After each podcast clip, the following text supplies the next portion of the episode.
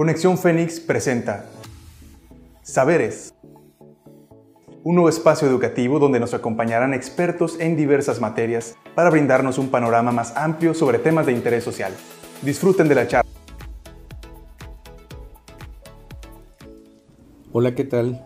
¿Cómo están? Soy José Jacinto Pérez y espero que estén pasando un muy buen día. En esta ocasión te invito a conocer algo más sobre el derecho penal. En particular, vamos a hablar sobre la tipicidad del delito, concepto que es muy importante en esta rama del derecho, ya que a partir de ahí vamos a conocer otros términos y muchos más conceptos del derecho penal. En materia penal, como en otras ramas del derecho, es muy importante que cada uno de los conceptos de las normas estén claramente definidas con las características correspondientes, los requisitos que deben estar hechos de manera exacta, precisa, ya que de lo contrario no podríamos aplicar correctamente el derecho. En este sentido debemos decir que el legislador que es a quien le corresponde la elaboración de las leyes, tenga la idea clara y correcta de qué es lo que se pretende con la norma jurídica. En este caso, el Código Penal, el derecho sustantivo que es la encargada de regir la actividad del ciudadano, qué es lo que quiere dejar claro con cada una de las definiciones de los delitos. En este orden de ideas, pues bueno,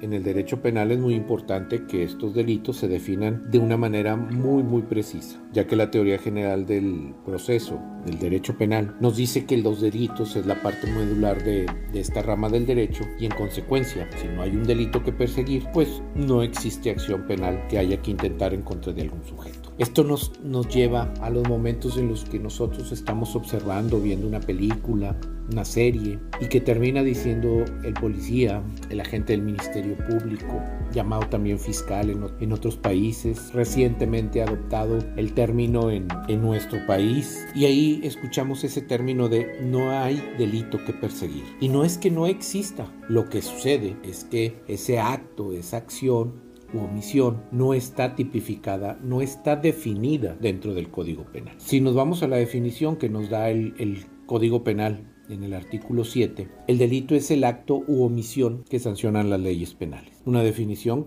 que si la observamos de esa manera es muy general, es muy amplia, muy extensa y abarca muchas cosas. Pero ya en la definición de cada uno de los delitos, ahí es donde se hace la precisión de en qué consiste ese acto, esa omisión, para que sea sancionado por la ley penal. Entonces, en ese orden de ideas y siguiendo la teoría general del derecho penal, pues bueno, vamos a ir encontrando esas definiciones, definiciones que las vemos en, los códigos penales y ahí vamos a encontrar pues un número muy interesante de, conceptos, delitos que se tipifican. Regularmente escuchamos esa palabra, tipificado en la ley penal. Y entonces tenemos un número de entre 18 y 20 delitos que son los más conocidos, quizá los más comunes o los que han tenido mayor publicidad al, al darnos las noticias, al publicarlo en, en revistas, etc. Hablamos del robo, de las lesiones, del homicidio, como las formas típicas de los delitos más comunes en nuestro país, de los que se dan de manera diaria y cotidiana. En ese sentido, pues bueno, cada uno de estos delitos están definidos en el Código Penal y deben de tener ciertas características y requisitos para que sean considerados de esa manera. Por ejemplo, las lesiones. Las lesiones eh, están tipificadas en el Código Penal el robo, el robo no es precisamente solo de dinero, no son cosas materiales, hablamos también de las ideas y de muchas otras situaciones. El homicidio quizás sea una definición muy simple, que es privar de la vida a otro. Pero sin embargo también hemos escuchado de algunos conceptos como son las agravantes, el homicidio simple, el homicidio calificado. Hablamos y escuchamos de, de conceptos como por ejemplo el homicidio culposo, con premeditación, con alevosía, con ventaja, a traición. Todos estos conceptos son precisamente características y son formas que deben de ir definidas en la legislación penal, en el Código Penal precisamente, para poder determinar cuál es la sanción o pena que le corresponde a quien realice esta conducta que lleve y se tipifique como homicidio. Así encontramos varios, varios este, conceptos y varios elementos que conforman el tipo penal o la tipicidad en materia penal. Dicho lo anterior, podemos hablar que como elementos del tipo penal encontramos el hecho típico precisamente, es decir, la conducta que el Código Penal califica como delito, que define como un delito. Dijimos, el homicidio se trata de privar de la vida a otro, en el secuestro se trata de privar de la libertad de una persona. En el caso de robo se trata de la sustracción o de una afectación en el patrimonio. De las lesiones son afectaciones en su salud, en su integridad. El delito de amenazas pues es muy claro todo aquello que interfiera en la vida de las personas y sea considerado así. En el fraude, como parte esencial del tipo, está el engaño, es decir, que mediante el engaño se haga un perjuicio en persona ajena. El cohecho, pues se trata del soborno comúnmente conocido. Los delitos fiscales hablamos de la evasión o falta de pago de los impuestos que legalmente nos corresponde hacer al Estado. No se diga de los delitos sexuales o de los delitos cometidos en la impartición de justicia o por las autoridades. Y así podemos seguir enumerando muchos delitos de los cuales el Código Penal va definiendo cada uno de ellos. Y así encontramos lo que les comentaba, los elementos del tipo penal. El hecho penal típico, que fue lo que desmenuzamos en este momento primero. Después hablamos del sujeto penal, en el delito. ¿Quién es el sujeto? Pues tenemos dos, sujeto activo y un sujeto pasivo. El sujeto activo es aquel que está cometiendo el acto u omisión que está tipificado en la ley penal. Y el sujeto pasivo es aquel en contra de quién, se está desarrollando o realizando ese acto o esa omisión. En cada uno de los casos, la ley es muy precisa y dice cómo tienen que estar realizado o hecho estos actos, estas omisiones para poder considerarlos como delito. Por otro lado, la clasificación del tipo penal. Ahí podemos describir o clasificar un delito como delitos graves, delitos menores, leves, imprudenciales y ese tipo también es una forma en la que la ley va definiendo y diciendo cuál es cada una de las características que debe reunir. Y en atención a esas mismas características la autoridad es cómo va aplicando la ley, en particular cómo aplica la sanción, es decir, por un delito grave, en consecuencia debe haber una sanción grave.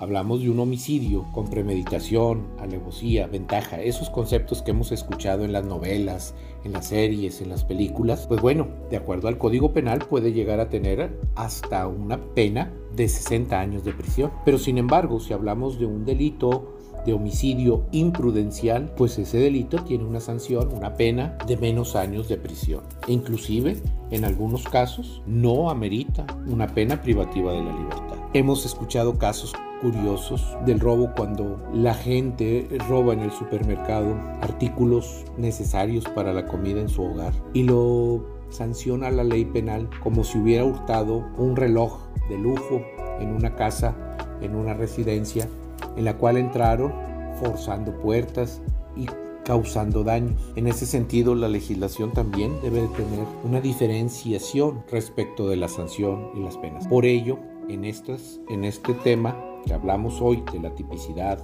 del tipo penal, todas estas características deben de estar muy claras y deben de definirse en el Código Penal para que al momento de la aplicación de la justicia todo quede clasificado y hecho de una manera justa. Al final, el derecho es eso, justicia. Otra parte también en, en esta parte de la tipicidad dentro del derecho penal, vamos a encontrar excepciones. Es decir, hay casos en los que no obstante que esté realizada un acto, una omisión y que ocasione o encuadre dentro de lo que es el hecho típico sancionado por el, por el derecho penal. Y en este caso, esa excepción puede hacer que si el delito cometido, vamos a hablar de un homicidio imprudencial al manejar un automóvil y en el que eh, por la falta de pericia, una persona atropella a otro. Entonces, en este caso, el delito tiene una excepción. ¿Cuál es la excepción? Pues la falta de pericia. En ese sentido, no obstante que está tipificado, la excepción considera que la aplicación de la ley penal se dé de una manera diferente. Y no quiere decir con esto que el homicidio se esté juzgando de forma diferente. Se está juzgando de acuerdo a cómo está tipificado en la, en la legislación penal. ¿sí? Lo mismo sucede que en algunos lugares, y hay un ejemplo que, manejamos en nuestras clases de derecho penal, que hablamos de, por ejemplo, el adulterio, que hoy por hoy ya está, eh, ya no está tipificado en muchos códigos penales de la República Mexicana. Sin embargo, todavía queda por ahí alguno que otro que sí lo sigue considerando como un delito, no obstante que la mayoría de las, de las legislaciones penales ya lo abrogó y no lo considera como tal. Consecuencia, eh, lo que para un Estado puede suceder como un tipo de, de delito o un acto, un hecho típico penal, en otro Estado no sucede. El adulterio podrá seguir siendo una causal para el divorcio o podrá seguir teniendo otros efectos. Hoy estamos viviendo una situación también que nos deja un ejemplo claro de esto, el aborto. El aborto está tipificado en muchos de los, de los códigos de los estados y los estados todavía tienen esa decisión difícil de ver si adoptan o no el tener que despenalizar el aborto. Y despenalizar el aborto no significa que no lo quieran ya sancionar. Más bien es que ya no lo consideran como un delito en la mayoría de las legislaciones, sino lo consideran como una, un acto que es necesario que suceda en algunos casos para que pueda darse una forma del bien llevar sus decisiones en la mujer. Entonces, bajo ese orden de ideas, es como vemos y conocemos qué es lo que el legislador quiere hacer respecto de las conductas. Hablamos del robo de combustibles que le han ido agregando características diferentes y entonces ese famoso huachicoleo hoy por hoy tiene agravantes que lo, que lo hacen diferente a un robo simple. ¿sí? Entonces, toda esta parte de, de lo que es la, la característica la definición, los requisitos que va enumerando en cada uno de los delitos el Código Penal, hace que esta clasificación sea lo que nosotros conocemos el tipo penal, la tipicidad penal. Con todos estos requisitos que son el sujeto, el delito, la forma precisa de, cada uno de, los, de los delitos y sus características, ahí es nosotros cómo vamos aprendiendo y conociendo qué es lo que, lo que sucede en cada uno de, de los casos que vamos a aplicar como abogados postulantes, ¿verdad? Em, vamos a conocer lo que les comentaba, el sujeto activo, el sujeto pasivo, el objeto del delito, qué es lo que, lo que se busca con, las clases de tipos o la clasificación de, tipos penales eh, en las conductas en las que se describe em, un, caso de, de los tipos muy cerrados que tienen que ser exactamente tal cual como los describe la, ley, si no, estos tipos no van a entrar dentro de lo que el Código Penal está llamando como delito, ¿sí? Por consecuencia, la tipicidad siempre va a ser fundamental para que cuando nosotros presentemos una denuncia o una querella ante la autoridad correspondiente, hagamos la descripción clara precisa de esa conducta, de ese acto, de esa omisión, todos los, los elementos y características que están involucrados dentro de lo que vamos nosotros a describir y a presentar a la autoridad para que ellos se encarguen de determinar dentro del procedimiento penal, que como todos sabemos ha sido modificado en los últimos años en nuestro país y unificado para todos los estados, ahí va a ser donde nosotros tenemos o debemos tener la capacidad suficiente, correcta y clara de hacer una descripción muy objetiva de todos y cada uno de estos conceptos para poder nosotros demostrar a la autoridad que efectivamente se está ante un, un acto u omisión que sancionan las leyes penales como delito y que está descrito y que está debidamente relacionado y relatado en nuestra denuncia o querella de manera tal que encuadre todas, todas las características que señale a los sujetos o al sujeto o sujetos que estén participando, sujetos que pueden ser materiales, que pueden ser intelectuales, eh, en cada uno de, estas, de estos casos. Por consecuencia, esa descripción es muy, muy importante que como abogados postulantes podamos hacerlo para defender a un cliente que ya sea agraviado, que sea el sujeto eh, pasivo o en su caso también en la defensa de un, de un sujeto activo, es decir, un inculpado que esté presentado ante la autoridad y al cual se le está imputando un acto u omisión que, que tendrá que defender ante la autoridad y hacer valer las excepciones, hacer valer todos los conceptos que tenga de defensa en caso de que él considere que lo que él hizo o realizó no fue precisamente el acto o conducta que sanciona la legislación penal. Todos estos, todos estos conceptos en materia penal debemos de aplicarlos de una manera muy profesional. El derecho penal eh, es una rama del derecho muy delicada, es algo que, lleva una responsabilidad muy grande al profesional del derecho, porque no podemos andar señalando con una ligereza, no podemos eh, pensar o hacer las cosas de manera que sea esto como si fuera un chisme, una venganza o, una mala forma de querer impartir o hacer justicia. En el derecho penal debemos actuar con mucha, pero con mucha, eh, mucho ética, con mucho profesionalismo, con humanidad. Debemos aprender a resolver esto de una manera que seamos muy claros, muy precisos. Por eso también el, proceso penal cambió en México, precisamente para evitar toda esta parte de em, acusaciones injustas, de acusaciones que no corresponden. Lo estamos viendo y lo vemos constantemente en las, en las notas periodísticas, en la televisión y demás. Para el profesional del derecho es muy importante que nosotros tengamos presente todo lo que corresponde al tipo penal, a la tipicidad en materia penal, sus características, sus elementos, sus formas y todas las partes que corresponden a cada uno de ellos. Después de conocer todos esos aspectos, debemos hacer siempre, siempre una presentación muy clara y objetiva ante la autoridad, hacer valer los derechos, que se cumpla la ley y por consecuencia pedir la justicia en los casos que corresponden, de la manera que debe de aplicarse, imparcial, correcta. Bueno, eh,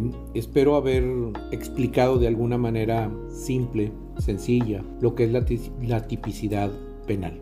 En sus cursos van a encontrar términos más precisos. Quisimos hacerlo de esta manera en esta ocasión para poder que fuera más ligero, que fuera más comprensible todo lo que estamos viendo. Pero mi recomendación principal es debemos aprender mucho respecto de la argumentación jurídica. La argumentación jurídica nos va a ayudar a que precisamente hagamos nuestros mejores argumentos, nuestra mejor definición de las cosas y presentar querellas, denuncias o defensas en materia penal muy claras y correctas. Agradezco su atención y espero que esto sea de utilidad para que ustedes puedan desarrollar mejores habilidades en el transcurso de su preparación profesional. Muchas gracias y hasta pronto. Esperamos que hayan disfrutado el tema. Recuerda que recibimos todos sus comentarios al correo conexiónfénix.cncivirtual.mx o mediante redes sociales. Nos pueden encontrar como Universidad Virtual CNCI Oficial en Facebook, Instagram, YouTube, Spotify y TikTok. No nos despedimos, los esperamos en la próxima edición de Saberes. No olvides que para aprender hay que escuchar, razonar y aplicar.